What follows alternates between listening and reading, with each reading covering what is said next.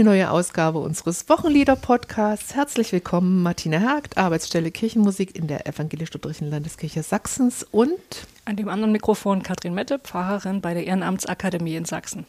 Wir freuen uns, dass Sie dabei sind. Heute steht das Lied Lass uns den Weg der Gerechtigkeit gehen aus dem Ergänzungsheft des Evangelischen Gesangbuchs unter Nummer 30 im Mittelpunkt. Es ist als Wochenlied für den 18. Sonntag nach Trinitatis vorgeschlagen. Im Original heißt das Lied Anunciaremos tu reino Señor, ist also ein Spanisch, im, Original ein spanisches Lied.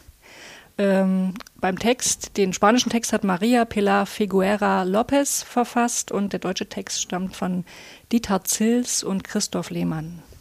Die Melodie von Cristobal Halfter aus der Missa de la Juventud und der Satz von Horst Krüger ist nämlich mehrstimmig angegeben im Ergänzungsheft. Ja, ein spannendes Lied. Katrin, was sind denn deine persönlichen Zugänge? Was hast du so für Assoziationen, Gedanken? Gefällt dir überhaupt das Lied? Ich finde es ganz gut. Ich glaube, ich habe es auf einem Kirchentag kennengelernt und es ist mir auch immer mal im Kontext der Gemeindearbeit begegnet. Ich finde ja, dass das ein ungeduldiges Lied ist. Also es vermittelt mir irgendwie den Eindruck von Unrast. Und ich war bis vor kurzem felsenfest davon überzeugt, dass der Text des Kehrverses lauten würde: Lasst uns den Weg der Mit Gerechtigkeit T, lasst gehen. Lasst uns nicht, lass uns. Hm. Also so ein Kohortativ. Ne? Und jetzt, ich war wirklich erstaunt, als ich festgestellt habe, dass es ja eine Bitte ist: mhm. Lass uns den Weg der hm. Gerechtigkeit gehen. Also ich habe mir im Vorfeld dieses Podcasts natürlich das Lied nochmal angehört. Es gibt viele Einspielungen bei YouTube und man findet es auch unter der Adresse www.kirchenjahr-evangelisch.de, den liturgischen Kalender der VELKD. Und da gibt es viele Wochenlieder. Das ist auch gleich ein Tipp zum Anhören, zum Reinhören. In der Einspielung ist das Lied sehr schlicht dargestellt und es wird immer Spanisch gesungen und dann wieder Deutsch im Wechsel. Also das finde ich eigentlich auch eine gute Idee, wenn man Lieder hat, die aus anderen Sprachen kommen, als Sprachfamilien zu Hause sind, dass man das mal so ein bisschen kombiniert. Mhm. Man kann sich viele Wochenlieder anhören auf, dem, auf, der, auf der Website und natürlich auch unter der dazugehörigen App. Ich würde denken, wir hören uns jetzt erstmal eine Fassung dieses Liedes ja. an. Ja, gerne. Ja,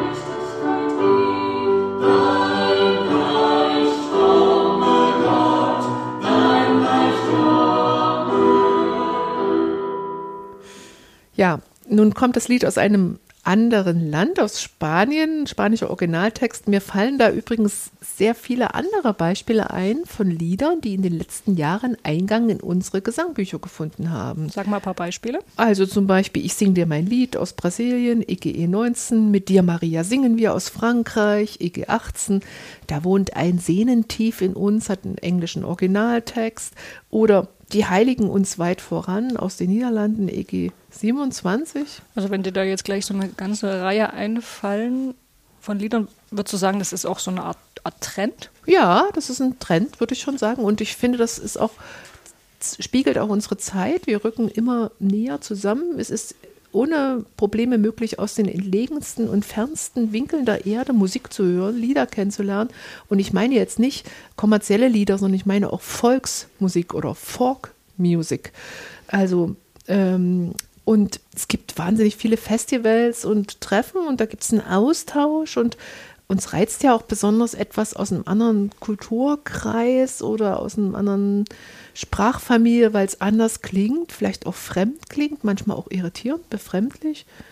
Also ich äh, will dir kurz erzählen, ich erinnere mich an die begeisterten Berichte eines Pfarrers, der bei der 12. Vollversammlung des Lutherischen Weltbundes 2017 in Namibia teilgenommen hat und der hat dort in dem Chor gesungen und das ist ein interkultureller Chor, muss man ja so sagen. Und er war aber wirklich begeistert, kam zurück und gesagt, da gibt es so viele tolle neue Lieder und Rhythmen, in denen Christen das Lob Gottes auf der Welt verkündigen. Und ich glaube, aus so einem Austausch, so einem Prozess sind diese Lieder in den letzten Jahren in der Kirchentagsbewegung. Stimmt, das viele, ist auch so eine Frucht der. In viele Liederbücher gekommen. Und besonders finde ich Lieder aus Lateinamerika, wenn ich das mal noch sagen darf, so wahrscheinlich, weil die auch anderen Rhythmus-Feeling als wir haben. Und da passt dieses Lied, finde ich, ganz rein in diese, in diese, in diese Bilder, die ich gerade beschrieben habe. Eigentlich original ist es ein Lied einer Messkomposition, das hast du vorhin schon gesagt. Also das Lied jetzt hier, lass uns das den Lied, Weg lass uns den Weg der Gerechtigkeit geben. Und Cristobal Halfter ist wirklich ein äh, sehr, sehr, sehr bekannter spanischer Komponist. Und er hat in dieser Messe vertont man ja liturgische Texte, Kyrie, Sancto und so weiter. Und da gibt es natürlich verschiedene Prozessionsgesänge und zur Kommunion oder auch am Schluss steht dieser Gesang, lass uns den Weg der Gerechtigkeit gehen, sozusagen als Ausgangsprozession aus dem, aus der Messe, aus dem Gottesdienst.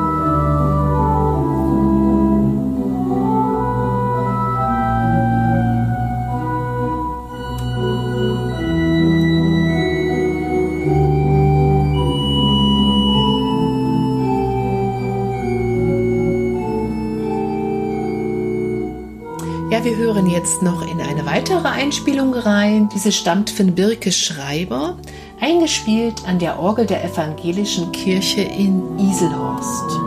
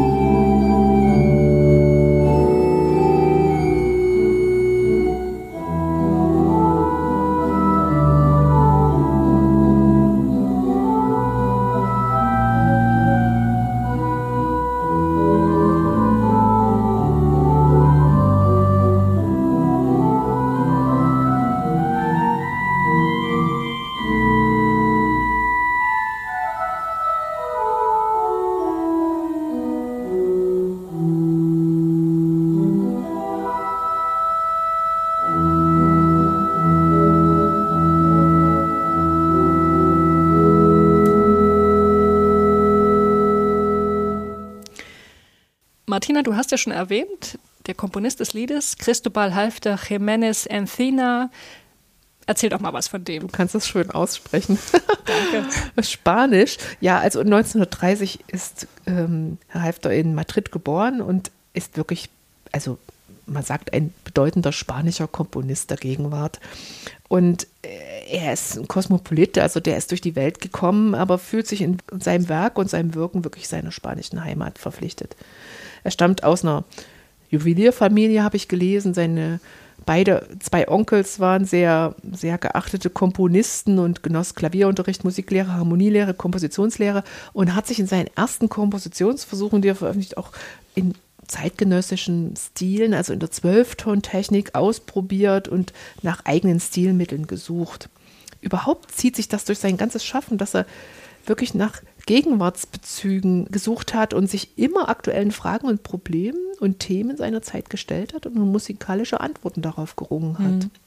Also 1995 schrieb er das Memento a Dresden für die Dresdner Philharmonie. Das ist ein Werk im Gedenken der Opfer der Bombardierung von Dresden 1945. Ein schönes Beispiel dafür. Und Halfter setzt sich auch jetzt noch in zeitgenössischen Kompositionen wirklich auch solchen Themen, mit solchen Themen auseinander wie Unterdrückung, Gewalt, Tod, auch Macht, Machtmissbrauch.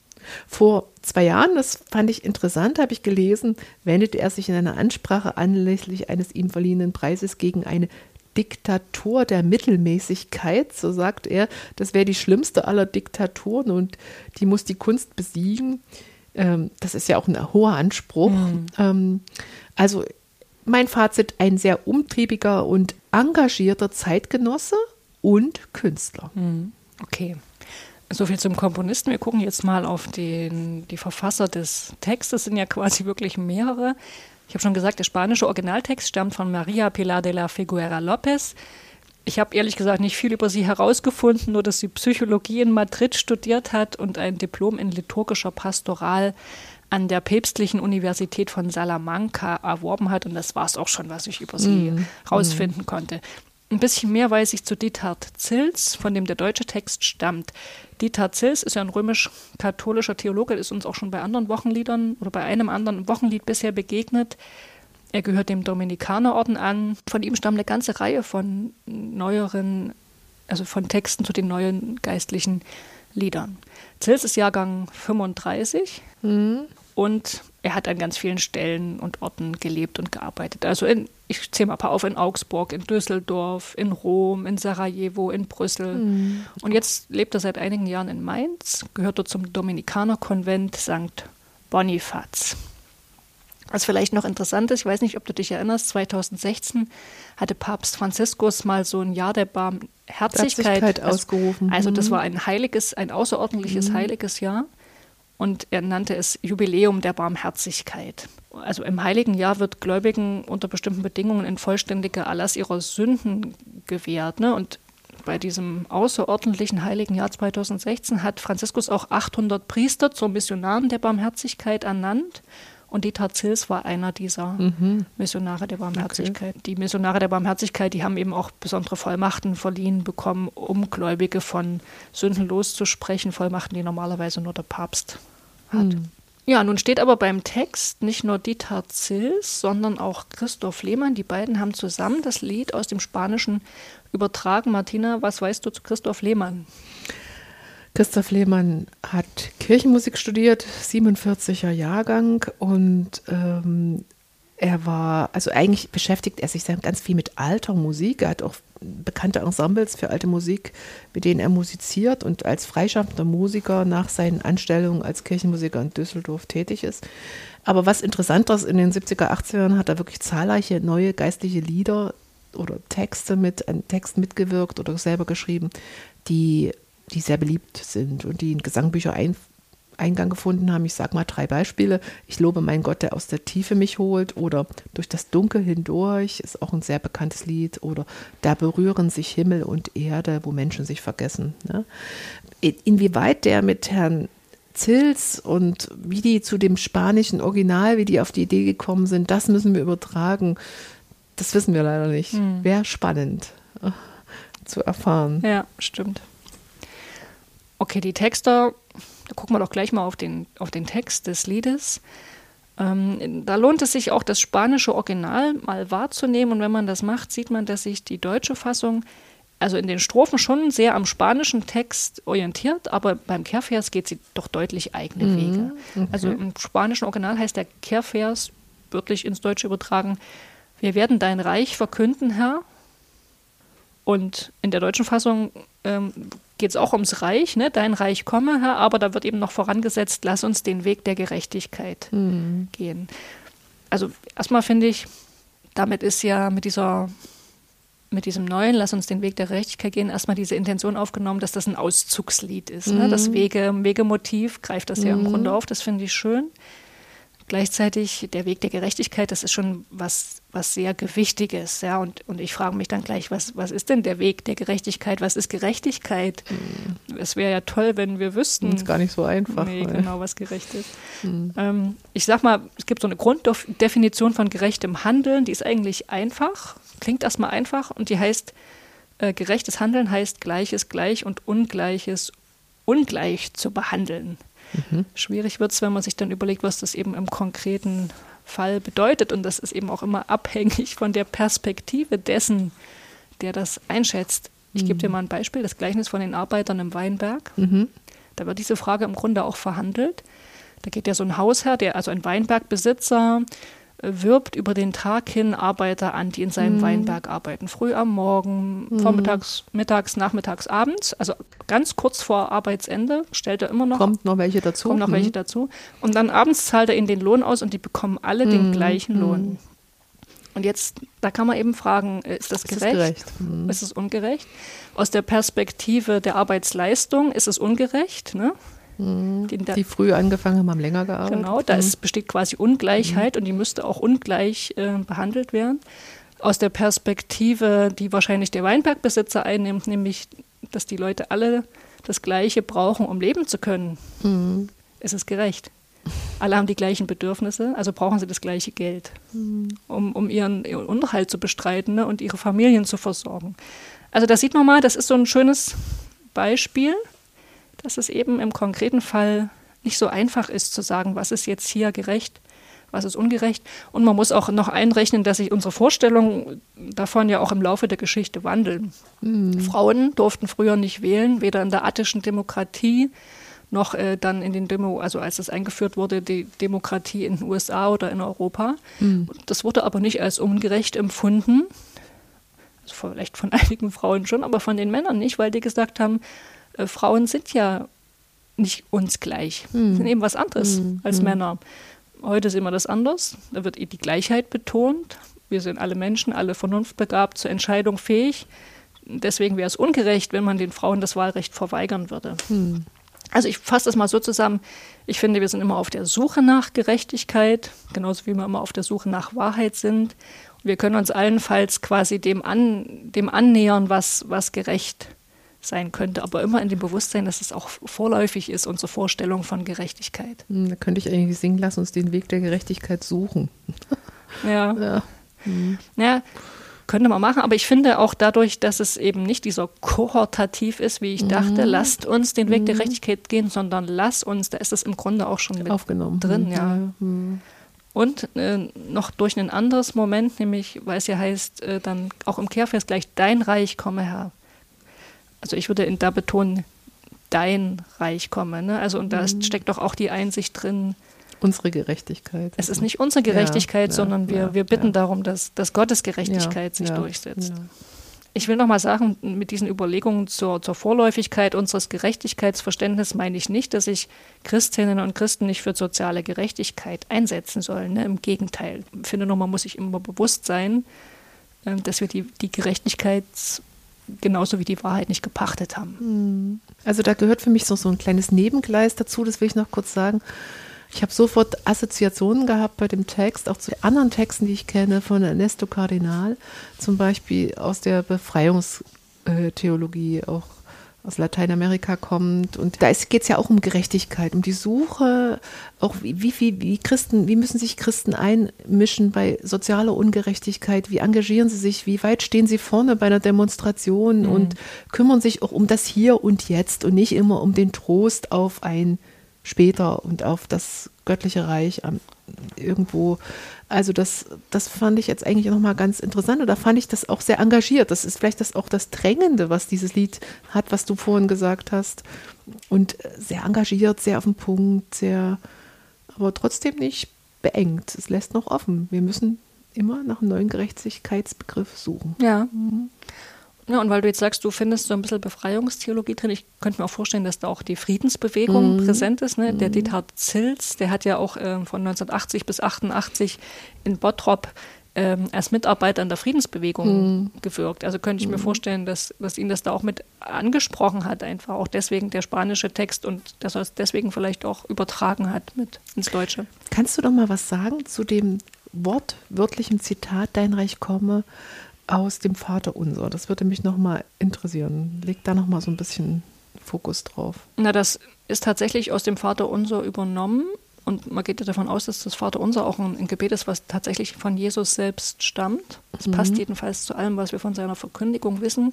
Jesus hat ja, das war ja der zentrale Moment seiner Botschaft. Er hat ja die Reich, das Reich Gottes angekündigt. Also in dieser, also Reich Gottes meint eigentlich die, die greifbare, sichtbare Durchsetzung von Gottes Willen in der Welt. Mit allem, was das quasi für positive Effekte zum Beispiel für benachteiligte Menschen hätte. Und Jesus hat so gesagt, es steht eben unmittelbar bevor der Anbruch dieses Reiches und zwar so unmittelbar, dass es quasi schon schon jetzt spürbar ist, erlebbar, Mhm. sich schon zeigt, vor allen Dingen eben auch in seinem, seinem Wirken. Ne? Der hat ja sowas gemacht, die Deklassierten der Gesellschaft äh, sozusagen An seinen Tisch. an seinen Tisch Mhm. geholt. Also er hat sich meistens an ihren Tisch gesetzt, aber das war ja trotzdem ein symbolischer, symbolischer Akt. Oder in seinen Heilungen oder Dämonenaustreibungen, auch das hat er, kann man ja so deuten, das sind schon quasi Zeichen der, des Anbruchs dieses Reiches. Und so ein bisschen ist das ja dann auch ähm, konkretisiert in den Strophen. Ja, es wird beschrieben, was das eben meint. Dein Reich komme von Frieden, Wahrheit, Recht. Ja die Rede ist natürlich ein bisschen allgemein gehalten. Ja, und ich, das Lied macht auch deutlich, der Liedtext, dass das Reich Gottes eben keine rein jenseitige Größe ist. Du hast ja vorhin auch davon geredet bei der Befreiungstheologie, dass man sozusagen auch, auch deren Anliegen war, ähm, nicht nur immer sozusagen zu vertrösten aufs Jenseits, sondern zu versuchen, auch jetzt schon äh, was zu verändern. Und ja, das zeigt sich auch in dem, in dem Lied. Das Reich Gottes ist eben auch schon hier und jetzt erkennbar sozusagen in Ansätzen. Also Strophe 2, dein Reich des Lichts und der Liebe lebt und geschieht unter, Unter uns, ja, Genau. also hier. Hm, ja. Oder in Strophe 4 sehen wir in uns ein, in Einfang. Hm. Ja, das Lied so von, von seiner melodischen Struktur ist, sage ich ja auch, sofort zum Mitmachen geeignet. Also wenn ich jetzt mal mir so vorstelle, so wie du in Spirituals das war, vielleicht auf so einem Baumwollfeld, da hat einer vorgesungen, die anderen haben eingestimmt, das geht bei dem Lied hervorragend, das könnte ein Vorsänger geben, lass uns den Weg der Gerechtigkeit gehen und dann singen alle mit Dein Reich komme, Herr, dein Reich komme. Also man kann auch alles, alles singen und dann ist ja in dem EGE-Heft, in dem kleinen Ergänzungsheft ist ja bei dem, also bei diesem Tutti-Muster, will ich jetzt mal sagen, vierstimmig ausgesetzt, dass dein Reich komme, Herr. Das ist zweimal dasselbe, so ein bisschen harmonisch, wie das, also wenn ich das einmal gelernt habe, äh, würde auch nochmal unterstreichen zwischen einstimmigen und mehrstimmigen Gesang, das ist ein schöner Wechsel. Ähm, ich finde, das hat, Beth hat auch ähm, eine sehr ein, einladende, tänzerische Leichtigkeit. Die kommt durch diesen Dreiertakt. Und die, wenn ich jetzt mir so eine Prozession vorstelle, dann ist die oft feierlich getragen. Also ich habe noch keine Prozession zur Konfirmation jetzt auch, oder wenn so ein Einzug ist, die habe ich niemanden eintanzen gesehen in die Kirche. Das, du kannst aber ja nicht marschieren zu dem Dreierrhythmus. Oder du müsst mindestens so einen beschwingten Schritt gehen. Das finde ich eigentlich schön. So mit so einer Leichtigkeit. Es gibt ja dieses Buch Die Leichtigkeit der Revolution oder irgendwie so ähnlich heißt das so. Das finde ich eigentlich wunderbar. Ein Umbruch in Leichtigkeit. Das macht das Lied. Keiner wird fest, keiner wird marschiert dazu. Also ich, genau, ich, das würde ich unterstreichen und ich denke, man muss eben genau aufpassen, dass das nicht so ein Kampflied wird, wie man den Ja. Text vielleicht verstehen könnte. Dass es nichts Marschmäßiges auch Mhm. im Gesang bekommt oder man könnte sich auch gut vorstellen, dass es mit, Posa mit einem Posaunenchor begleitet Posaunenchor wird. sehr schön, sehr festlich, es passt auch voll zu dem, dem Herkunftsland. Ja, aber der müsste eben auch diese Leichtigkeit zur, zur Geltung bringen. Ne? Mhm. Ja. Ja. Gut, also die Einsatzmöglichkeiten im Kirchenjahr über den 18. Sonntag hinaus. Erstmal muss man sagen, dieses Jahr ist der 18. Sonntag nach äh, Trinitatis gleichzeitig das Erntedankfest. Mhm. 3. Oktober, auch noch der Tag der deutschen Einheit. Mhm. Wird man sehen, ob da wirklich der 18. Sonntag nach Trinitatis gefeiert wird. Ne? Aber andererseits, Erntedank ist ja mittlerweile auch relativ, wird flexibel gehandhabt als Termin, gerade in den Dorfgemeinden. Also könnte schon sein, dass auch tatsächlich 2021 mal der 18. Sonntag nach Trinitatis dann auch gefeiert wird, sonst würde er ja wegfallen. Ne? Erntedank verdrängt den quasi, würde den sonst verdrängen. Aber wir machen den Podcast ja auch nicht nur für das Jahr 21. Ähm, und wenn man mal, noch mal guckt, wie verhält sich das Lied zu den anderen Texten des 18. Sonntags nach Trinitatis, ne? Äh, dann könnte man sagen, an, den Text, oder an dem Sonntag geht es um die Ernsthaftigkeit des Lebens im Glauben, um die Einhaltung der zehn Gebote, um eine Gemeinschaft, die die Schwachen ehrt und Gastfreundschaft übt, sich gegenseitig zum Glauben ermuntert, für Frieden einsetzt, für Gerechtigkeit. Und da passt das Lied total, total gut rein. Er ist einfach so in das Themen, Themenspektrum. Könnte man das Lied auch Richtung Ewigkeitssonntag denken? Also das Reich Gottes, der neue Himmel? Ja, oder könnte ich mir vorstellen. sowas? Also ich meine, die, die letzten Sonntage des Kirchenjahres, wenn ich das jetzt richtig sehe, die legen jetzt nicht so sehr den Akzent auf, auf das Ethische, auf den Weg der Gerechtigkeit, aber das Thema Reich Gottes und was das dann bedeutet für die Menschen, das ist auf alle Fälle präsent. Also in Richtung Ewigkeitssonntag wird das, denke ich, auch gut passen. Ja, und vielleicht kann es auch noch eine Idee, also ich meine, wenn es in dem Lied ein Vater unser Zitat gibt, dein Reich komme irgendwie mit dem Vater unser zusammen im Zusammenhang stehen, in Mhm. einem beliebigen Gottesdienst auch. Ja, ein schönes Lied. Also ich singe es gerne. Ich finde es auch kraftvoll und ohne fest zu sein. Wie gesagt, diese tänzerische Leichtigkeit, die gefällt mir sehr gut und sind doch viele Namen, die wir heute vorgestellt haben, im Kontext dieses ja, Lied. waren viele Also beteiligt. Hm. Originaltext, Originalkomponist, Übertragung und dann hat den Satz noch Horst Krüger geschrieben. Ja, von dem auch haben wir noch gar haben nichts gar nichts gesagt. Also ja, 2011 entstanden der vierstimmige Satz. 2001, ne? Ja, 2001, Entschuldigung. Ja. Gut, dann war's das. ja, wir machen jetzt hier einen Punkt und freuen uns auf die nächste Ausgabe des Wochenlieder-Podcasts.